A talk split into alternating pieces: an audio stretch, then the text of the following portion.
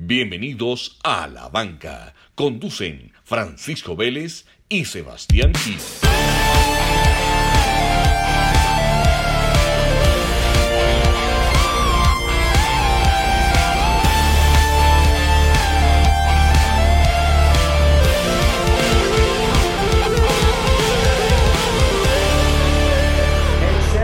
¿cómo vamos? Pacho, muy bien, eh, muy contento de, de volver a, a la banca y, y creo que hoy lo hacemos eh, mejor que nunca. Creo que está en el top 3 de los mejores invitados en este podcast. De acuerdo, este comeback es como, comeback es como que, como Top Gun, la- como la nueva. Yo creo que sí, parecido, parecido a, parecido a, a, a es- a esa versión. Eh, y creo que uno de los mejores episodios que habíamos tenido en, en la banca, eh, recuerden seguirnos ahí en Spotify y darle like en la banca podcast, eh, había sido un escritor, Matt Rendell. Eh, habíamos hablado sobre ciclismo, que conoce mucho sobre Colombia y hoy estaremos con, yo creo que su, su, su par, pero en running, en el trote, con más de dos millones de copias vendidas físicas alrededor del mundo eh, y permanece a la fecha como el libro más vendido sobre trotar y correr en la historia, eh, es Nacidos para Correr. Y hoy tenemos a su escritor acá, que es Christopher McDougall. Christopher, welcome to the show. How are you? I was just thinking that a great title for a podcast or a memoir would be Mejor que Nunca. Yeah, sounds, sounds You great. know? Mejor que nunca. Yes. yeah. Um, so that's how I feel. I am Mejor que Nunca. I'm, I'm doing good. How are you guys? Fine. Very, very excited to to have you here. Uh, definitely, I, I was I was behind your back for a couple of days, uh, and and pretty excited you replied because I, I've read the book a couple of times. I know Pacho has has read it as well, and and yes, I think for for everyone who has run or or has been involved in sports, this title comes to the conversation in in a table or in any meeting every every time sports are are are talked about. So very very excited to have you here. Let, let me let me ask you about that because I have my own theory about why Born to Run is popular. But what is it specific? I'm not looking for compliments, but I'm curious. In your eyes, what sets it apart from other running books?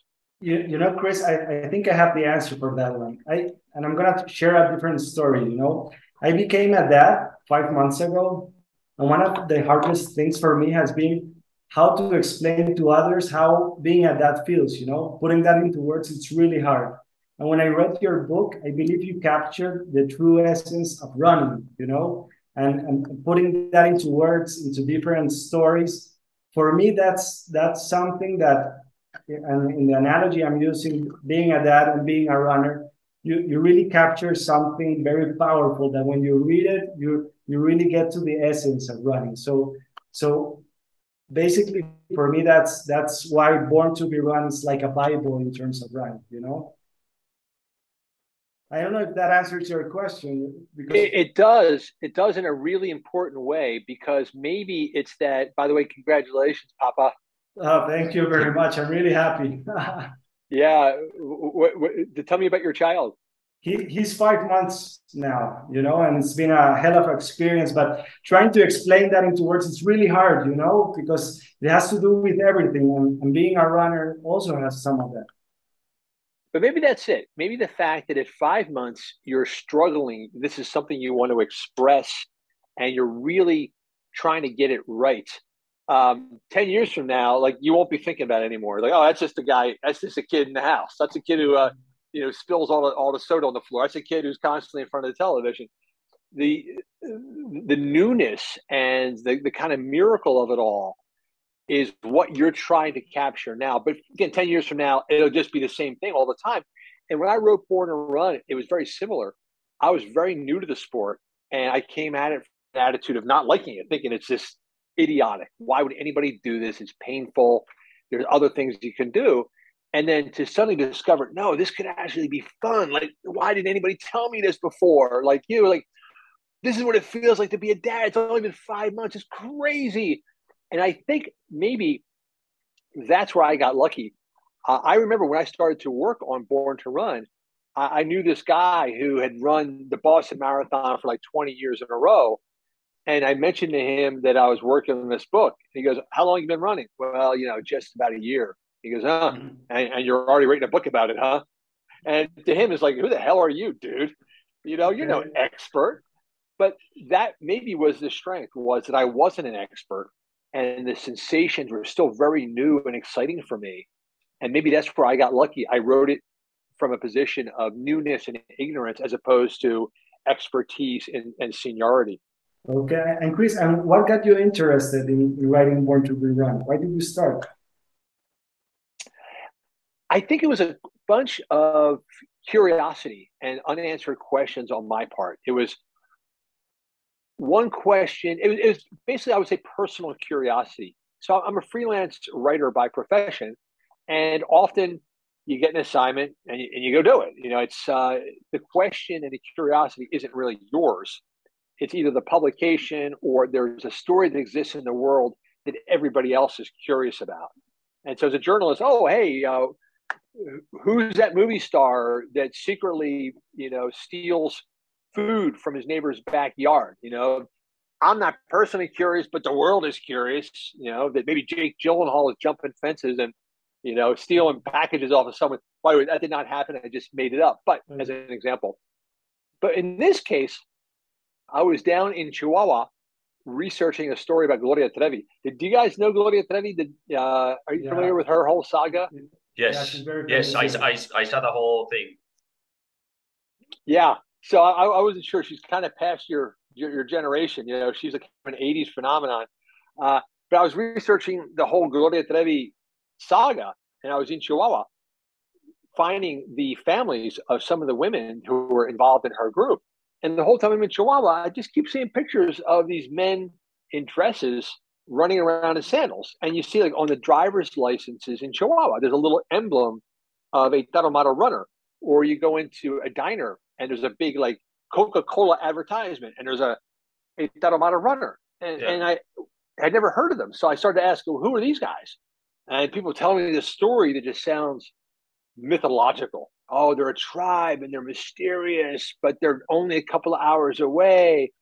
And I became curious, and each question led to the other. You know, I, I find a group of Tarahumara. They tell me about some guy called Caballo Blanco, this mysterious gringo. Well, what's his story? You know, that I meet him, and he's telling me about other stuff. So each step of the journey was to satisfy my own curiosity. Yeah, so I, I just wanna I just wanna compliment what uh, Pacho said about why the book is, is different, and I think you just you just uh, touch a little bit of that. Um, the the investigation part, the research part, you you you put into it. Um, I think many running books are just they they shoot you with information. Running is this, uh, like this is the history and they go to a place that that's very pro or elite and and probably your book had a, a very different approach uh, you you went you had this experience you connected with it you researched something that was very uh, new and, and and different for the running community and and everybody everybody talks about it so so when when the conversation comes everybody just asks the question, oh, have you seen this tribe in Mexico, blah, blah, blah, and, and oh, nacidos para correr. So, so it, it's, it's always there. So I think you, you, you match perfectly both things. So you were new to the sport. Uh, you were talking with a lot of emotion and then you did an excellent uh, research job. So I think both of the things uh, got got the book where it is now. Yeah, yeah. I, I think maybe what, what was underlying all of that was my surprise that running could be fun. Even the research was driven by the fact that, like, wait, how, how the hell is this fun? Like, I don't get it. Why the Tarahumara having fun? Why is Jenn Shelton running 100 mile races in 24 hours but having fun? And, and that was really the motivating force for the research was if running is actually for everybody, then it should be fun. But why isn't it? And, and, that's what I really started to dive into was trying to understand how running could feel good all the time, and that's where I was trying to pursue. So, so that let's say that leads to to a first um, to a first or another question. Why do you think running isn't fun for for many people? Because I know there's people who just say, "No, I tried it. That's not for me. I didn't feel anything." Yeah, but I bet you if you ask every five year old on planet Earth if they like running, they're like, yeah, of course I like okay, running. Yeah. You know, so something happens between age five and age 25. And I think it's two things. Number one is we take these very healthy mammals called children and we stick them in a chair and say, don't move for like 14 years. Sit there and listen. You know, we, we stick them in schools and then when they get home from school, you stick them in front of homework and you stick them in front of TVs. So kids who are all just like, eh, I just want to jump off a shit. I just want to kick things. You know, uh, I want to chase this ball around until it's dark. And they would say, nope, stop that. Sit down. And then for, for 15 years, you know, movement and play is really taken out of your life. And then you're only given 45 minutes to move your body. And you feel like, all right, for these 45 minutes, I better really like make the use of it. And so when you go out for your 45 minutes, you think, I got to go really hard. I got to, you know, exercise and sweat. And I think what happened is we took what had been free, loose recreational movement and we turned it into another form of work. You know, like in English, what do we call exercise? We call it a workout. You can't call it play because that just seems foolish and childish. Instead, we call it a workout. So you take people who are working all day at their job and then they go do another kind of work, which is their workout. So that's it. We basically spoiled it.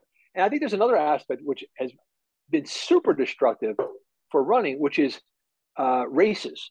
You know, everything about running is about competition. You know, did you run a marathon? How fast is your marathon? Did you run a 10K? Are you in your age group? You know, what was your time? Everything is about measurement and judging as opposed to just playing and having fun. And that's what I really advocate for bringing running back to a place of just pure joy. Yeah. Yeah, Chris, I, I, guess you, you get this question a lot, but how do you turn that internal flip? You know, you, you, you flip that internal switch that takes you back to being a, a natural born runner, you know? You know, I think the thing that most people forget is that running is, is a fine art. It, it's a craft like any other activity. If you're trying to play the violin or swim or learn like a martial art, you don't just jump into competition. No one hands you a violin and says, How fast can you play that violin? No, you learn slowly how to master the instrument. Same with karate. You spend years mastering the movements, but you get a lot of satisfaction out of taking your time and mastering the movements. That's what the real satisfaction comes from. But what we've done with running is we put these devices on our feet, these heavily cushioned shoes, which removes the biofeedback that we get from our bodies. And so the shoes allow you to run very far, very fast immediately. But to me, that's very destructive. If every runner who began to run was forced to begin barefoot, absolutely barefoot, they would take their time. Like they would master the movements because they would have to. It would be painful. And so to me, like if you want a really easy way, and people hate to hear this, but if you really want to learn how to love running, as strange as it sounds, I would say only run barefoot on pavement. Your body will tell you how to balance itself, how to move itself, and it will force you to slow the hell down and progress slowly. That, that's a great advice, you know. have you? Sebastian doesn't think so. Sebastian's looking at me like, dude, I'm never doing that. No, the, the thing, the thing is that I do, I do run, and I do a lot of uh, ultra marathons. And actually, I'm now in a in a team which we're the first Colombians to be part of the Speed Project. I don't know if you know the race. Oh um, yeah, yeah, I know the Speed Project, sure. Yeah, so we, we've been invited, so that's a very nice thing. Yeah, so I, I've done lots of distances, 100 miles, 80 miles, uh, and just thinking about doing any distance barefoot, I I, I couldn't imagine that. Yeah. I know. I was looking at your face while I was talking. You're like shaking your head, like not for me. Yeah, because I, and, I do. I do love uh, mountain running, like trekking and, and ultra ultra trekking, ultra marathons, and that that hurt your feet a lot. So imagine without the shoes, that would be. Yeah, yeah, Chris, you're, you're, you're very you're very right in one in one sense, Sebastian. Is it yeah, rocks, stones, they would hurt your feet. But here's the situation: shoes are great when they offer protection. Uh, the problem we got into as humans is we then started to add correction. So, you know, the original shoes were just a thin little sole across the bottom of your foot. And then in cold climates, we put an upper on it to keep your foot warm. And that was it. And that design worked very well for many, many years. But then, you know, in the 70s and the 80s, we started to add foam and motion control and anti pronation. And that's the problem. Um, but you, as a, as a mountain runner, I'm going to have to assume that you probably are very agile, nimble, that your foot placement is probably very quick. Most people don't come into running that way. They start running like on long roads with cushioned shoes, which encourages them to actually run poorly and heavily.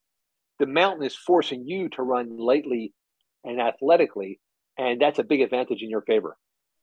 Nice. Yeah, Chris, and you mentioned in the book that eight out of ten runners get injured every year. You know, that that has to do with with shoes, I imagine. I, I think so. I, I think the problem again with the shoes is that it is allowing you to do more than your body is really capable of. it, it is numbing your foot. It's like giving your foot an anesthetic, so your foot is not getting uh, the sense of pain. You know, the sense of whoa, you know what? Maybe we're running too far. We should slow down. So your foot is now numb, and you can just keep hammering away. You know, if you put an injection in your hands to make it numb, you could smack it on the table all day. And you don't realize you're breaking the bones because you can't feel it, and that's what I think contributes to the injuries. Yeah, I, agree, and I, have to confess, after I read your book, I bought a, a pair of shoes that had a very thin sole. You know, because yeah, because have yes, you tried? Pacho, go go. No, no, no, because I believe that that a lot of the posture correction has to do with the shoe. You know, so so yeah, I really believe in your theory. I believe it's really true. It, it's it has to do with evolution. You know we, we have a little thing we try to, to show people is you know what one difficulty people run into is they'll buy the thin soled shoe and they'll put it on their feet and think okay well that's all i got to do thinking that the yeah. shoe is going to change their form but it doesn't. You can still run badly in a thin soled shoe.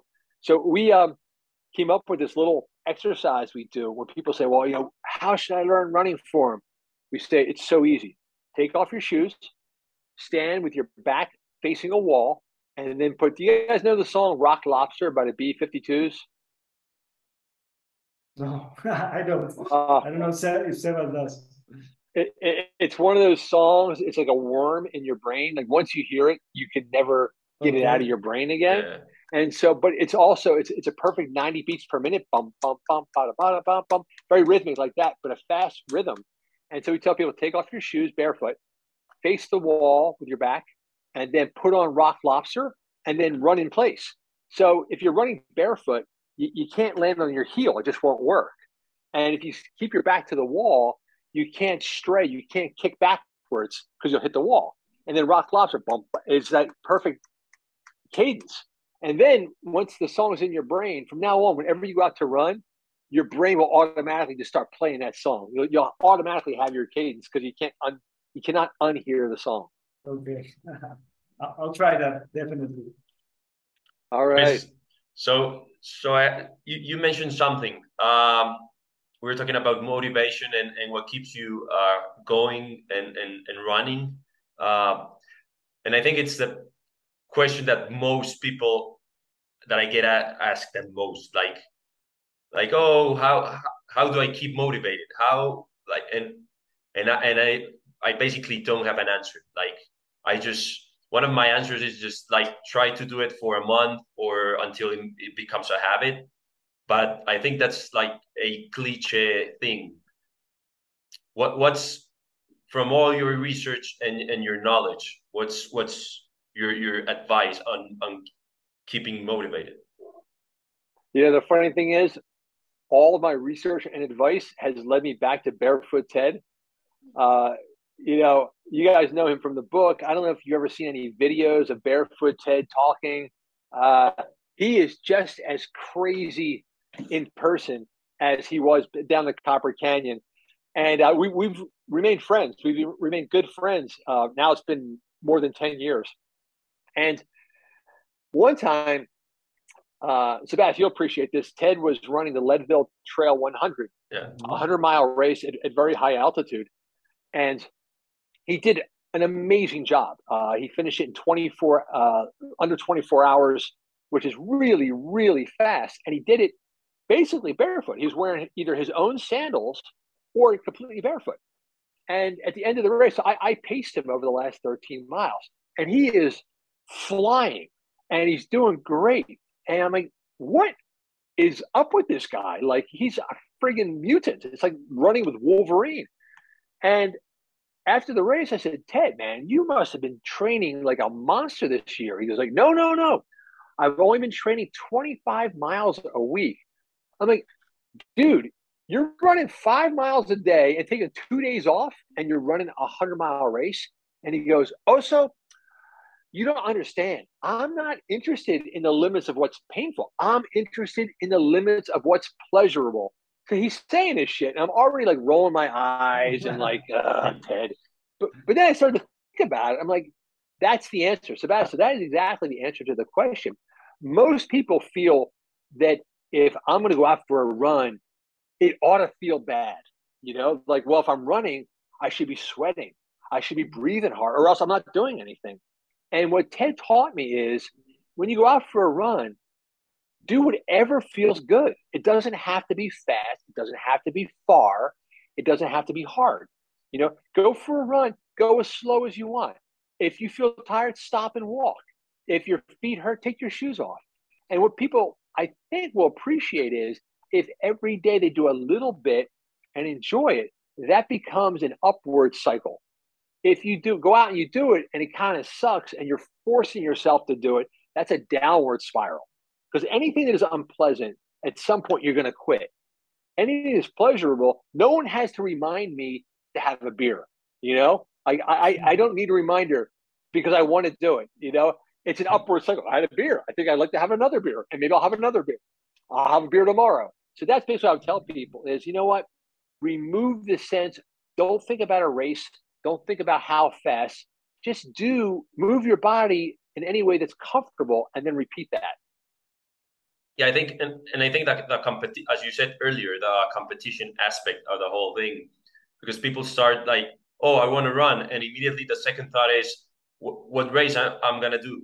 It's it's it, it's like it's been connected for us. So running, racing, and, and I think that's and then the third thought is, okay, I'm gonna race. What time I, am gonna do? So you, you immediately start like in a downward uh, position, if you want to call it like that. So I think you know, you know, else contribute. You know, you know, else contributes to it as well is in any running publication, any any advice about running. The first thing they tell you is before you start running, go to a running specialty store and get fitted for the right shoes. So you go to that store and like you don't know anything because there's a million shoes on the wall and there's all this like fancy language and like you're automatically put in a position of inferiority. You, you have to depend on the salesperson because you don't know. And then they hmm. sell you a pair of shoes and they're really expensive and they're fancy. And then you go home and you look at these things and you think, oh, I bought these shoes. I better go run. You know, and once you put them on your feet, you feel like, oh, now I got to run fast because I bought these expensive shoes. I feel like buying the shoes also creates a guilt cycle. Like I bought them, I better use them. They're special shoes. I better actually run and not walk, and, and that creates an added emotional burden. Yeah, definitely, Chris. And in your book, you, you describe a lot about the culture in the in the Tarahumara. I really like the part when you talk about the different virtues. You know, you talk about strength, patience, cooperation, dedication, persistence could you could you elaborate on, on that? You know, how did you get to those virtues? How how was that experience meeting the Tarahumara? It was puzzling for me because, you know, as a journalist, I'm used to showing up someplace, asking a bunch of questions, People are happy to talk, writing it all down, and then I leave. Um, but with the Tarahumara, I arrived in the Copper Canyon and I met Arnulfo Quimare, who's a wonderful Tarahumara runner.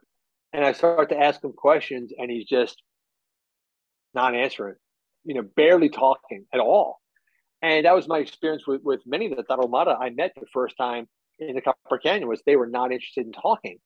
Um, but they seemed very relaxed, very hospitable, very friendly. And they just seemed very different than the culture I'm used to. Uh, a culture of people that are eager to express themselves or to show off. And uh, they were not like that at all. And so it was, it was puzzling for me. And I was trying to figure out what was up with them. And then I would actually see that amount of kids running, you know, during the, the breaks, during the recess of their school, and they're running for fun. Like, wow, that's weird.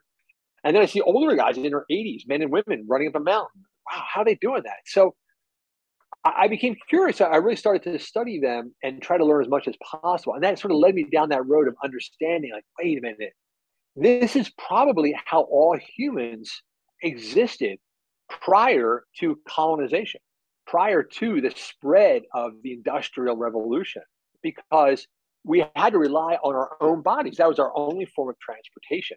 We had to rely on each other because if you wanted food, you didn't like message Amazon. You had to go out and get the food. If you were in trouble, you didn't call the fire department. You didn't call the police department. You called your neighbor. You know, your neighbor had to help you. And so, what was so fascinating about spending time with the Tarahumara was I felt like the situation reversed. I thought that we were normal, and I was looking at them as a strange kind of culture. And then I realized, no, no, it's the opposite. They were normal. They are representing what humans did for millions of years.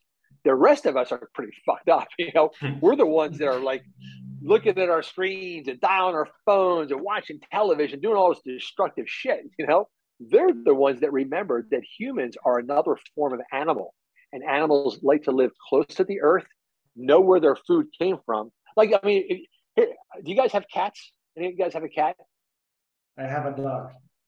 Dogs. I'm more, Okay, well- I'm more, more, more, more a dog person. I, I can't speak to dogs, but I will speak to cats. Uh, cats, will, you know, love their food. But if I give my cat a little like piece of like fresh raw fish, if he hasn't had it before, he's looking at that like, I don't know, man. I'm like, dude, it's fresh fish. I don't know.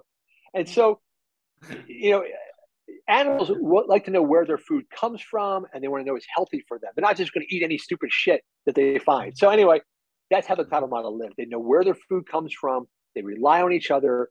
They keep their bodies ready because their body is their first form of response. And I think maybe all this idea of strength, happiness, sociability comes from that. They remember what it's like uh, for to live as a, as a true human. Yeah, definitely. Hey, so Chris, Chris, I, I, I just want to go uh, to a, to a place where, where you were just mentioning something very brief, um, because many many people ask ask questions about the healthiness of the of the sport, about about running. So I think it's it's probably the one of the most uh, comments you get, like like oh running running's not healthy. You get injured, you it hurts. Uh, your uh, humans are not human like uh, quotes as humans are not, are not made for running uh, but I, I guess from your research and, and, and your whole experience um, humans i guess anthropologically i don't know if that's a word or or through evolution uh, are, are we made for running We're we're the best distance runners in history. No, no, no creature on Earth has ever been as good at distance running as humans. It's the one superpower we actually had for a long time. You know, when, when you when you look at us, you know, as as animals, you know, you strip a guy naked and you put him in the jungle, he looks pretty ridiculous. You know, we, we don't have fur, we don't have fangs, we don't have claws, we don't have wings, we don't have tails. All the stuff, all the really cool stuff that other animals have. You know, gorillas are super friggin' strong. You know, uh, rabbits are really fast. We're not. We don't have any of that. And so when you think about a naked human a million years ago, we're the, we're the worst. We're like the worst animal that's ever shown up on the planet, except for one thing: these weird naked bodies we have are covered in sweat glands, and the fact that we are vertical as opposed to horizontal. Most creatures are horizontal. You know, they are forward-legged; they move horizontally. It's kind of weird to have an animal be hmm. vertical, and the reason why is because that is actually really good for running, distance running, not sprinting yeah. But having two legs and a vertical posture, having a body that is covered in skin and sweat glands allows humans to run very long distances in hot weather. And we're the only ones that can do it. And that was our early weapon. So the only way we could get food was by setting out as a group, as a communal pack, as a hunting pack on a hot day in the African savannah and just chasing an antelope until the antelope has to either breathe or cool off. Because that's the thing about it is every other land-based mammal, they cool off by panting, like like your dog, Francisco. You know, your dog. If you take your dog running on a hot day, after a mile, he's like, "I'm done. I'm gonna go lie down in the shade." You're still feeling fine. So, you know, it, it's kind of a long response to people, but humans evolved as long-distance runners. Uh, it is not harmful to your body at all. What is harmful, however, is cushioning your shoes in big soft pillows and trying to run as hard as you can all the time any animal that runs hard for a long time will get hurt. So just relax, learn how your body wants to move, and you're good forever. Yeah, that that what that you know when I when I hear your answers and I come back to the beginning of this conversation, you really got to the essence of running, and and that for me is something really really really valuable in the book. I, I have one question, Chris. You also mentioned in the book, and I'm gonna quote this that running has a connection also with solving problems, you know. And and you you in the book you mentioned, and I quote, if you don't have answers to your problems after a four-hour run, you're never gonna get them, you know. So, so what do you think about that? You know, I, I think what happens with running is when you put your body into a state of mild distress, um, when when you start to run, you now have uh, your body needs more oxygen. Uh, you, you have to find balance. You have to focus on solving your body's immediate problems. And the beauty of that is, is it takes your brain away from all the other stuff in your life. So when you start for a run, you're like, oh, you know what? My my back hurts a little. I better straighten up. I'm having trouble breathing. I better breathe better. I better move my arms better. And so your body becomes focused on itself. And I think that frees up your brain to start accessing other things which you need to deal with and it becomes this purely like meditative state that is i think unbelievably effective at allowing you to get to your higher self. I don't want to speak too spiritually about it but i don't know if you guys uh sebastian i don't know if you've ever had this experience but do you guys ever leave the house in a bad mood like god damn it you know my girlfriend said this and why can't she just buy the toilet paper? Like i asked her you know you leave the house annoyed at something and about 30 minutes into your run, you're like, oh, who cares? You know, like it doesn't matter. Or well, well, maybe it was my fault. That's yeah. that's basically that's basically why I run. Like it's right. And just like I, that, we have we have too many uh how do I call this? Like I, I don't want to say problems or issues, but we have too many uh, we're very contaminated because of society, uh, expectations, uh, work, relationships, friends, family, social so, media, social media, and when you go out running, it's just you and your legs, and and nothing nothing matters. It's the world can end at that moment, and I'm and I'm happy. You know, it's uh, it's kind of a funny thing too because the the real hero of Born to Run is our friend Micah True, and that actually happened to him. Uh, it was now actually 10 years ago this uh, this past March. He disappeared one day when he was out in the, in the Gila wilderness in New Mexico on a run and disappeared. And uh, we all went looking for him. And when we found him, he was lying peacefully by a creek out in the wilderness. And he had actually died during a run. And I, I don't want to glamorize his death. I'm sure he would much happier be alive right now. But I look back on it and I feel like he took a very wonderful exit you know, doing the thing he loved the most in the place he loved the most. And if the world had to end, you know, that might not be the worst place. Yeah, definitely. Yeah, and we haven't spoken a lot about Caballo Blanco. Yeah. Uh, could you talk about him a, a, bit? About his life? Yeah. What, what, what does he mean to you? You know, obviously that that that finale is is kind of epic. You know, like what you're saying.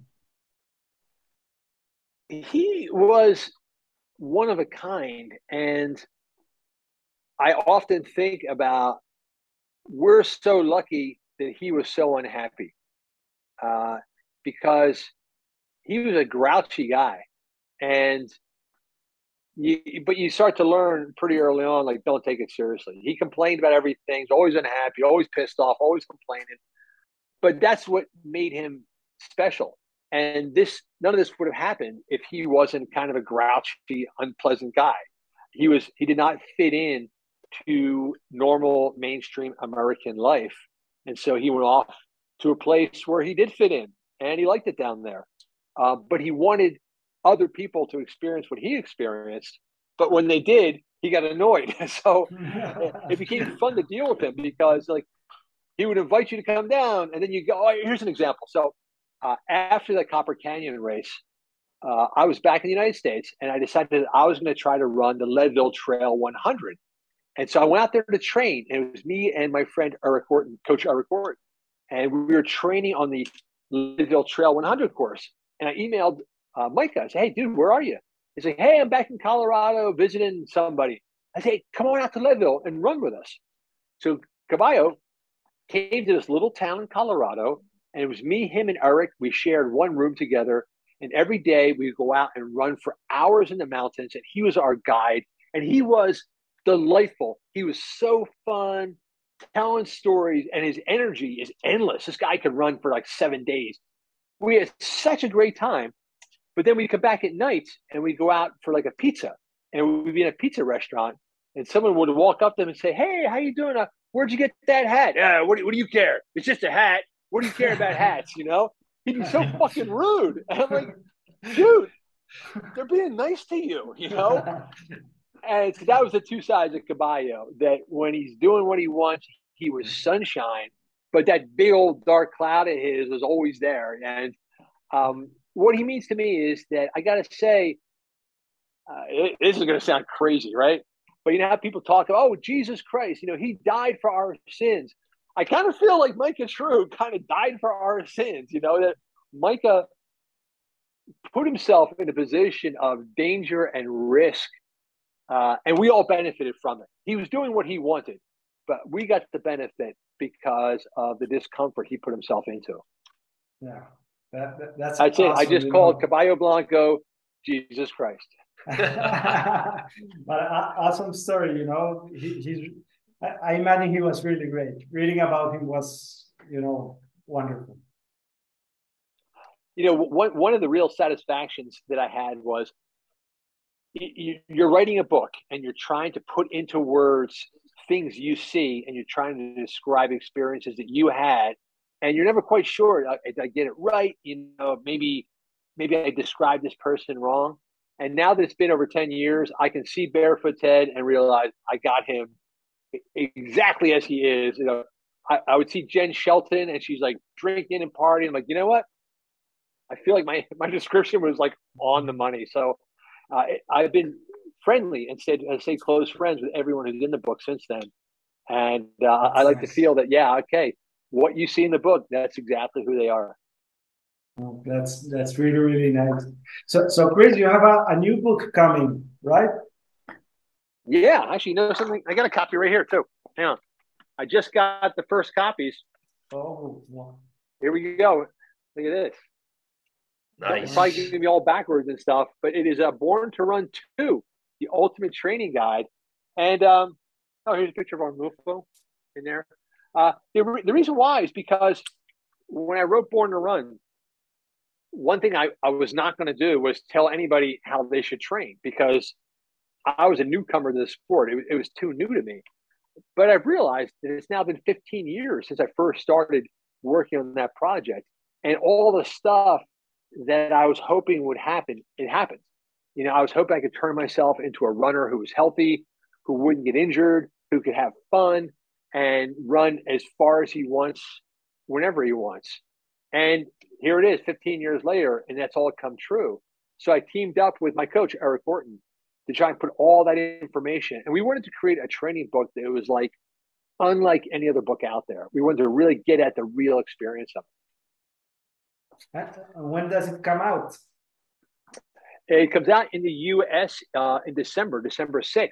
Okay. And I'm not sure when it will be available in Colombia. I'm not sure when the Spanish translation will be available, but hopefully sometime in the coming year. Okay, that's wonderful. Chris, do, do some of the first. Go ahead, Sales. Chris, do you know how many languages uh, did the first one got translated into?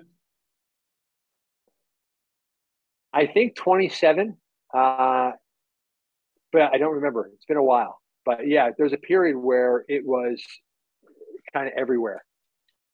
Nice. That's that's pretty pretty amazing. yeah, yeah, it was it was pretty it was, it was pretty crazy, pretty crazy ride. Yeah, um, and if, if Born to be Run is like the Bible, as you mentioned, Caballo Blanco is his Jesus Christ, you know? right? How about that? How about that? yeah. Hey, you know something kind of cool. Hey, do you guys know a, a Mexican film called Ya no estoy aquí? No, ya no, ya no estoy aquí. Mm-mm. Oh, you have to see it. You have to see it. Um, you have to see it. So it's about these uh, Mexican teenagers in Monterrey in okay. a very tough, tough neighborhood of Monterrey. But um, they idolize uh, cumbias, but particularly Colombian cumbias. But okay. they slow them down. So they love traditional Colombian music, but really slowed down to a very slow tempo. And they dance to these very slow uh, cumbias. And it becomes like this whole like street art for like these like tough Monterrey kids. Uh, it's a, it's a fantastic movie. I love it. Um, and the director is a guy named Fernando Frias. Uh, he's a Mexican director. So he recently agreed to direct a television version of Born to Run. Wow. So oh, okay. we'll see if it's going to happen. It hasn't hasn't happened yet, but if it does happen, the person who will direct the TV series of Born to Run will be Fernando Frias, who is the director of this terrific Mexican film called Ya no estoy aquí. Nice. So, Chris, Chris, apart from from Caballo, I guess, um, if I ask you who's your favorite runner or or historic runner, what what would you say? That's an easy one. Emil Zatopek. Yeah. Yeah. That, that's so Emil Zatopek.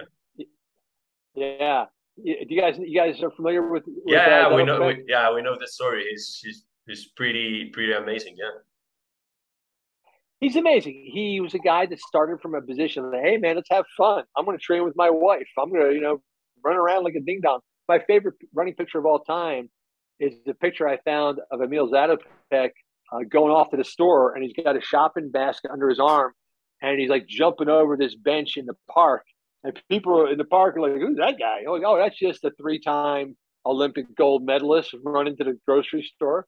Uh, he had a reputation worldwide as being truly generous and kind and giving and and loving, and that never changed. And uh, even as he became great and competition came after him, his uh, his heart his uh, his joy like never changed. So yeah, Emil Zatopek is he's the god.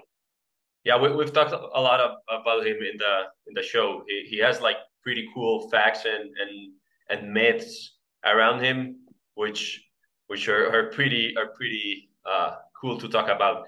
And if you had if you had to choose a place, if I told you uh, I'm I'm gonna die and I need to go to a place to run, what's that place you would recommend? Oh, you know what it is? It's actually the same answer for, for everybody. I bet you for everybody, it's their own backyard, you know, their own neighborhood.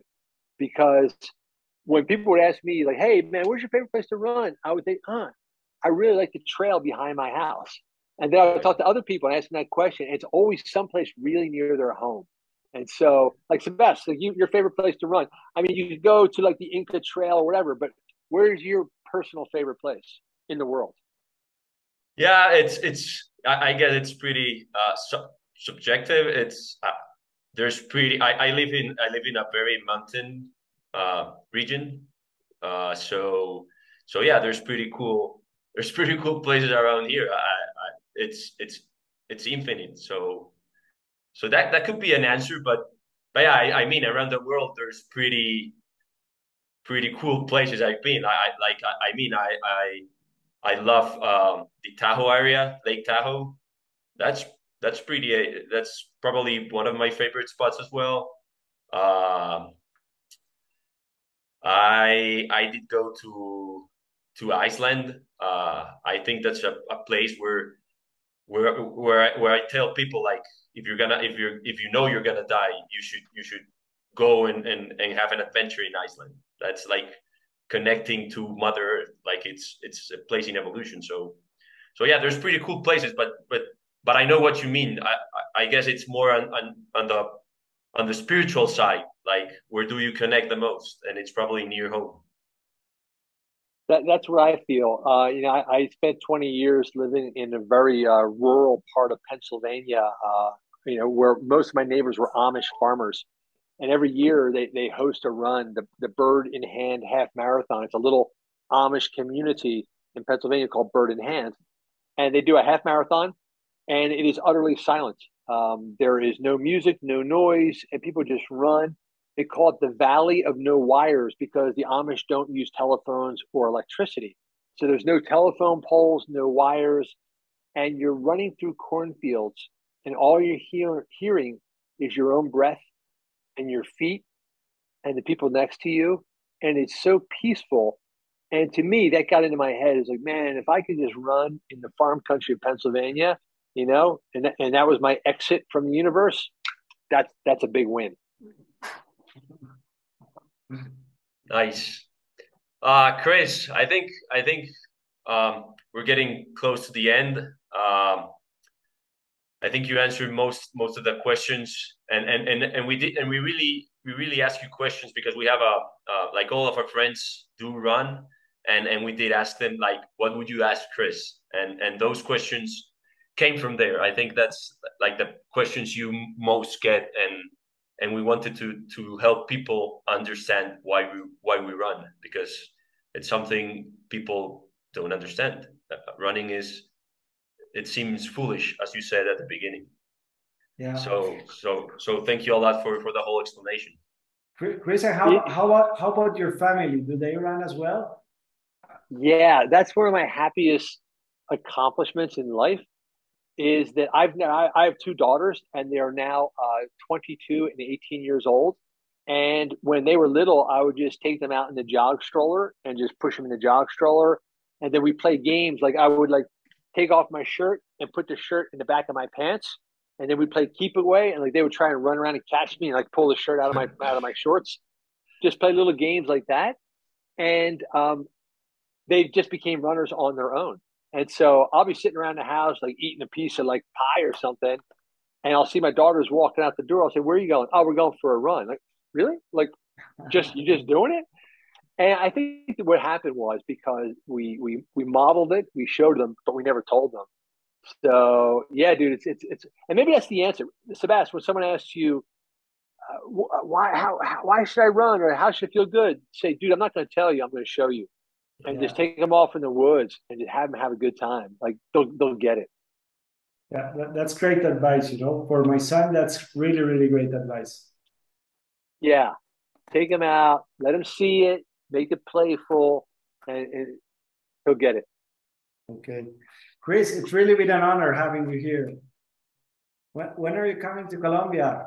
We would like to have you. Let's here. make that happen. Let's make that happen, guys. Let's honestly let's stay in touch. Uh, you know, uh, if, if, something good comes along, if you guys talk me into it, I'm very suggestible. I can be talked into anything. So yeah, Chris, I, have seen. Uh, we can we can speak about it uh, later on, uh, behind behind the scenes but yeah, I've seen I've seen you do a lot of uh, later like last month you were doing like a workshop or something. You do have like a clinic or or or I'm not sure how it goes, but that would be awesome if, if we can set up something here.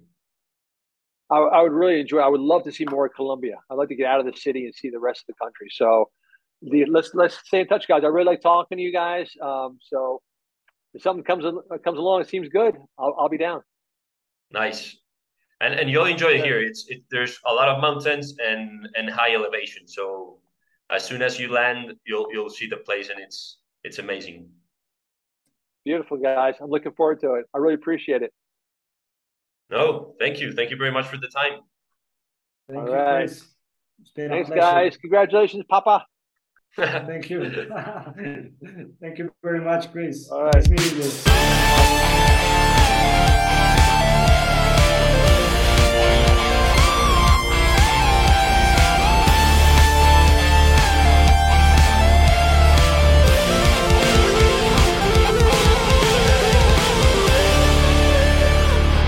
Las opiniones expresadas en este podcast son responsabilidad exclusiva de los conductores y no representan las empresas para las que trabajan.